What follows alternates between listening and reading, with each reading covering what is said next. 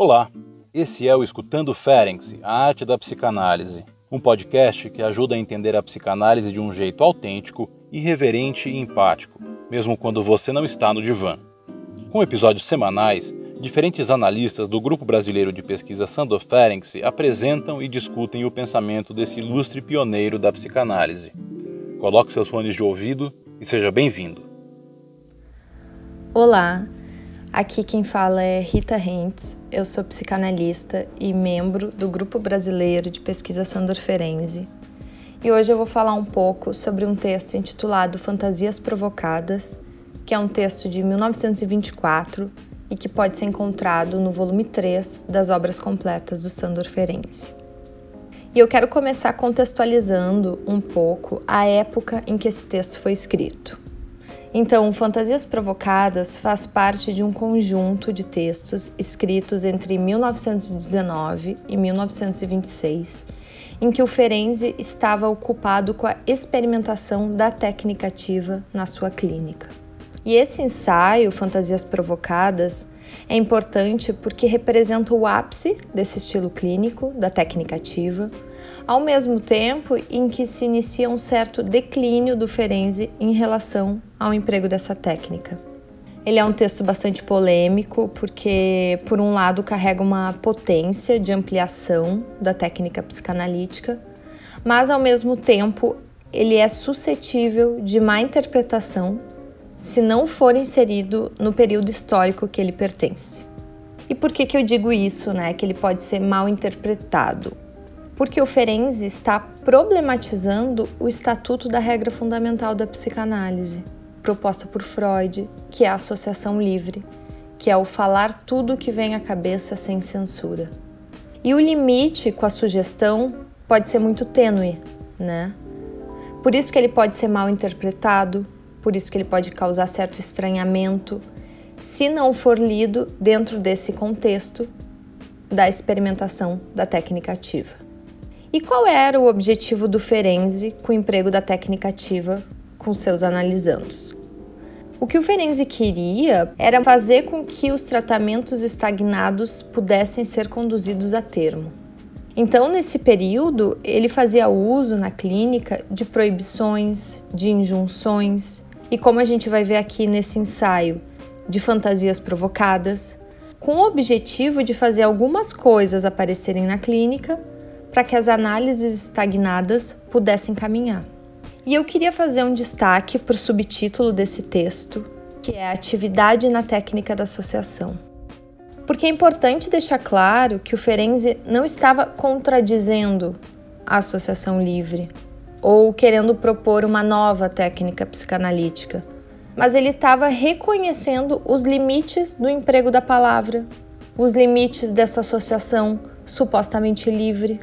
Então ele estava sim pensando a psicanálise de uma maneira mais ousada, ampliando a técnica psicanalítica, mas com o objetivo de retomar o fluxo associativo do paciente. Por isso o título, acompanhado desse subtítulo, fantasias provocadas, atividade na técnica da associação. E aí o Ferenzi, no início do texto, começa a relatar os aspectos que ele foi percebendo na clínica, na narrativa de alguns pacientes e que o levaram a provocar fantasias nesses analisandos.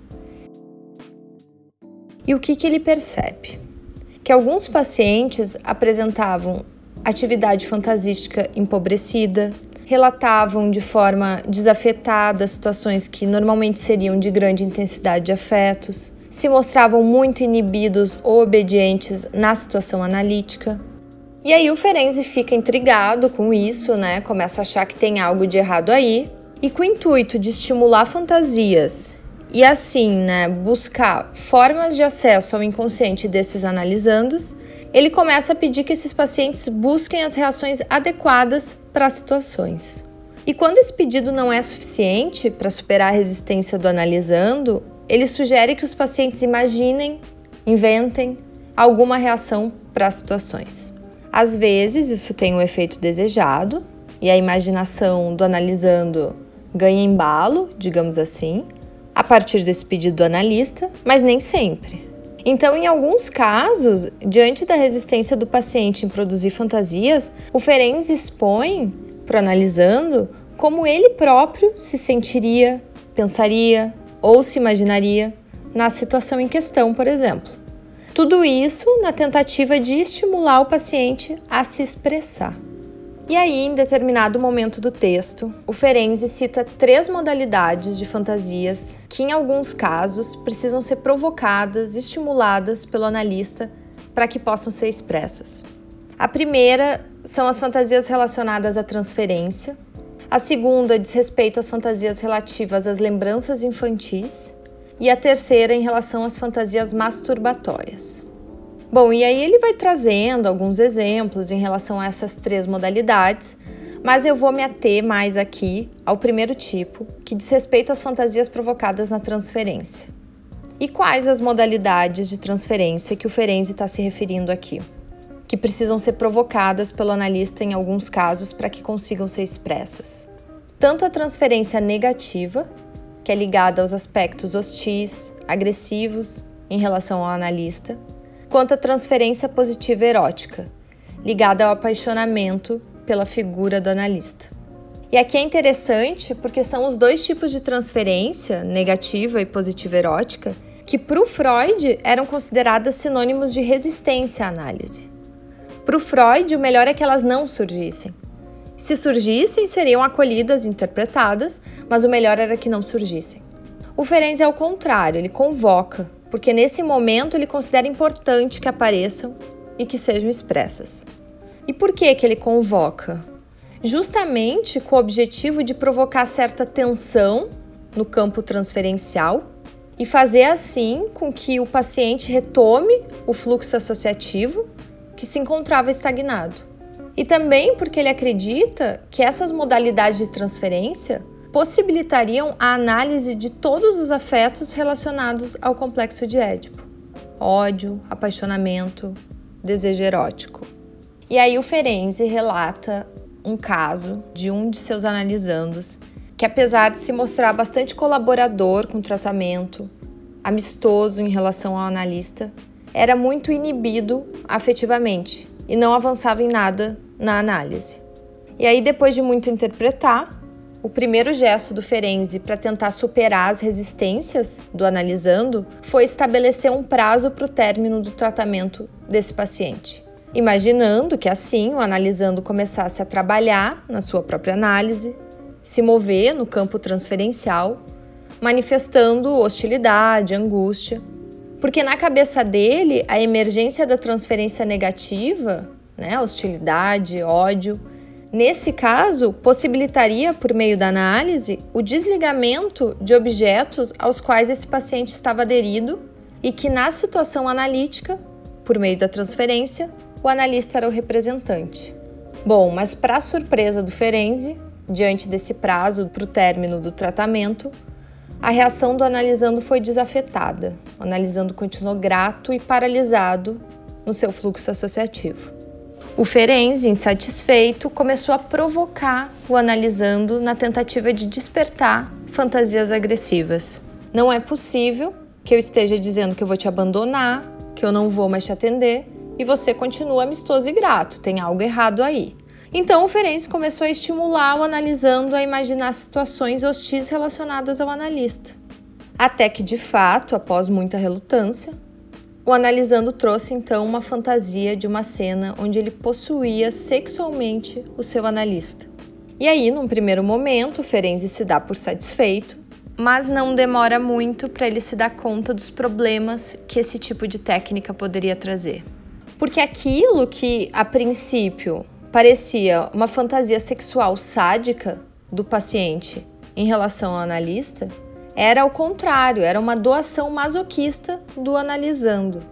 Quer dizer, no final das contas, a evocação dessa fantasia era mais uma resposta obediente às demandas promovidas pelo analista ativo.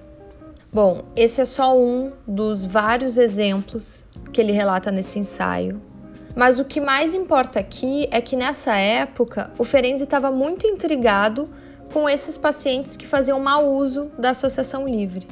E esse mau uso se expressava de diferentes formas, né? Seja por um discurso muito desafetado, seja pela dificuldade de fantasiar, de imaginar, de demonstrar algumas modalidades de afeto, ou até mesmo tentando desconversar por meio de uma suposta associação livre.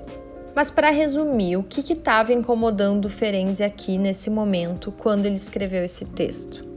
Por que será que alguns pacientes não conseguem utilizar a seu favor, a favor das suas análises, a regra fundamental da psicanálise? E mais do que isso, que palavra de fato tem potencial terapêutico numa análise? Porque a gente sabe que o Freud, quando criou a psicanálise, ofereceu um espaço onde supostamente o sujeito poderia falar tudo, poderia falar daquilo que ele não pode falar em outras situações da vida cotidiana. E essa palavra teria o poder de promover a cura, porque o paciente se trairia no seu próprio discurso. E o analista teria o material necessário para a interpretação. Falando de forma bem resumida, claro, mas é isso. Só para dizer que aqui o Ferenzi está começando a problematizar justamente essa narrativa. Porque para o Ferenzi não é qualquer palavra que tem poder de promover a cura. Para o Ferenzi, a narrativa precisa ser afetivamente expressiva. E nesse texto, o Ferenzi também alerta para os perigos da utilização da técnica ativa. Ele diz então que quando for empregada de forma equivocada, a técnica ativa pode ter o efeito de estender uma análise ao invés de levá-la a termo, que seria o objetivo dessa técnica. E por isso, a técnica ativa só deve ser utilizada no final do tratamento e nunca no começo, e que também para evitar riscos, seria mais recomendado que o analista tivesse grande experiência de análises tradicionais, quer dizer, não ativas, antes de se meter de forma tão diretiva como ele está propondo aqui na associação livre do paciente. E eu digo tão diretiva porque, de certa forma, o analista é sempre ativo. E isso Ferenzi também cita no texto. Porque as intervenções do analista também direcionam a fala do analisando. Então, aqui ele está propondo a atividade do analista com outro intuito, claro. Mas dizer que um analista não é ativo seria um equívoco. E no final do texto, Ferenzi também cita um aspecto que ele foi percebendo nesses pacientes amistosos, obedientes demais. E de certa forma que ele está antecipando algo que ele vai começar a desenvolver em seguida. Porque nesse momento ele começa a se questionar: o que, que teria acontecido que alguns pacientes são tão obedientes, tão inibidos nas suas análises? E ele começa a perceber que a vivacidade ou a pobreza na vida fantasística em geral, estava relacionada ao contato com a sexualidade na infância. Então ele diz que os pacientes que na infância foram crianças educadas demais, reprimidas demais e não tiveram contato com certa dose de sexualidade, acabam por ter uma vida imaginativa pobre, uma capacidade de fantasiar precária. E que esses pacientes a que ele está se referindo na maioria dos casos, pertenceram a famílias onde os gestos e os atos das crianças foram controlados severamente e onde as crianças não podiam experimentar nada que fosse de ordem sexual. E que então, em contrapartida a essa educação excessivamente rígida, certa dose de experiências sexuais, e aqui ele não está se referindo ao abuso, mas sim à erotização da criança, isso ofereceria mais espaço para as fantasias. Então, esse contato erótico com o meio, com o outro, faria com que essas crianças tendessem a se tornar adultos com maior vivacidade no sentido da fantasia, na capacidade de imaginar, e justamente por isso não se sujeitariam às normas e à educação de maneira tão submissa. Bom, como eu já falei, não demorou muito para o Ferenzi perceber as complicações que a utilização dessas fantasias provocadas poderia causar. Mas como que a gente poderia pensar nas contribuições desse texto hoje, trazendo ele de 1924 para 2021? Primeiro, a associação livre não está dada, ela não é garantida. Alguns analisandos não conseguem falar tudo que vem à cabeça sem censura. E quando Ferenzi reconhece essas dificuldades em relação ao fluxo associativo, o que, que ele está dizendo? existe um limite da regra fundamental da psicanálise. Mas mais do que isso, o Ferenczi estava ocupado com uma questão que se torna crucial na sua obra, que é o resgate da afetividade na narrativa do paciente. Que, que isso quer dizer? Como eu já mencionei, para o Ferenczi, a narrativa precisa ser afetivamente expressiva para que tenha potencial terapêutico. Então, o problema que está sendo denunciado aqui nesse texto não é só o falar, o problema é como falar nas análises.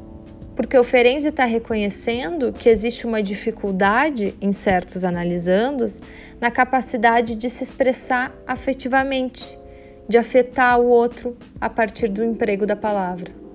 E o que, que ele começa a perceber também?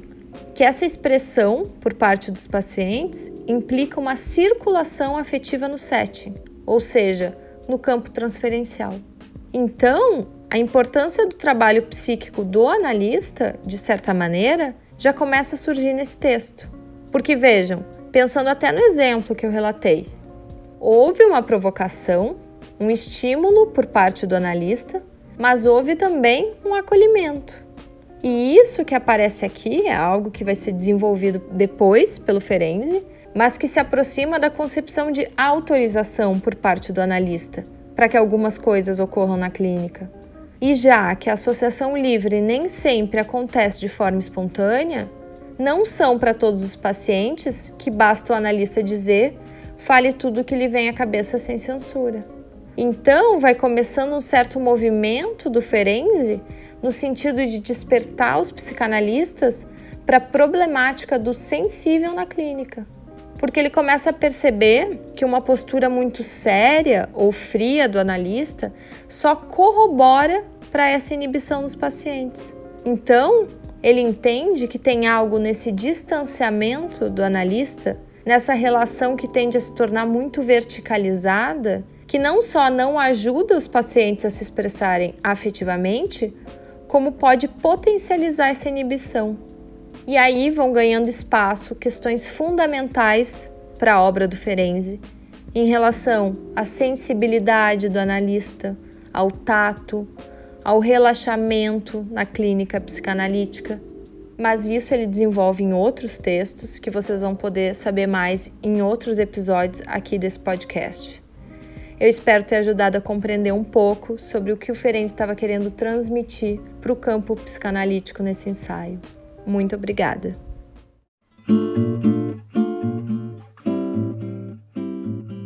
Esse foi o Escutando Ferenczi, a arte da psicanálise, um podcast organizado pelo Grupo Brasileiro de Pesquisa Sandor Ferenczi. Os episódios do Escutando Ferenczi são publicados toda sexta-feira. E para quem quiser saber mais sobre o nosso grupo e atividades, estamos também no YouTube e no Instagram. Até a próxima semana!